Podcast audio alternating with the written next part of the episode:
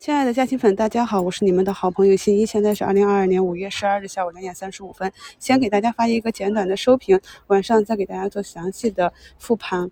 经过了大涨之后啊，很多朋友都很恐慌，因为我们前期大盘一直是，呃，大跌的情况比较多啊。那么也是给大家一个定心丸。午评的时候跟大家讲了，注意的点位是三零五零。那可以看到呢，大盘下了三零五零之后呢，就会拉得起来。在接近收盘的时候啊，上午在十一点三十分的时候，很多个股是一个猛烈的上拉。我们的老粉丝都知道这个时候应该做什么，这是一个呃当日去做高抛的一个机会。然后再回看我们大盘里面，像宁德时代这些个股。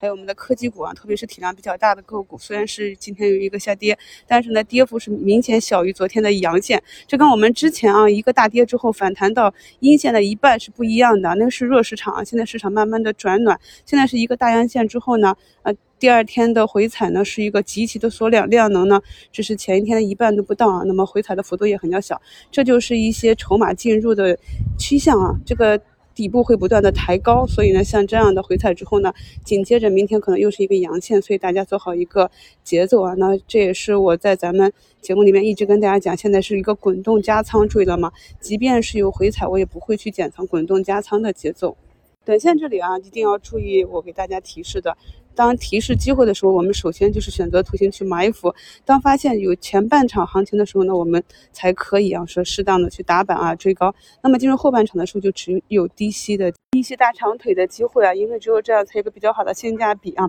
那从底板上拉上来这么大的一个利润，从地天板十几个点的利润才能够吸引这些。非常勇敢的资金，而如果止损的话呢，由于成本很低，所以止损也比较小。这就是我们在做短线啊，前半程和后半程不同的区别。我也是在早评和午评的置顶评论中跟大家贴了一下我的实际的交割单啊，也是给大家一些参考，在不同时期我们应该如何去把握这些机会。接下来还有二十分钟收盘啊，大家还是根据我的午评，那刚开始给大家讲的几个大盘的指标啊，只要这个指标都是安全的，那接下来的反弹行情还将继续。我们晚上再聊。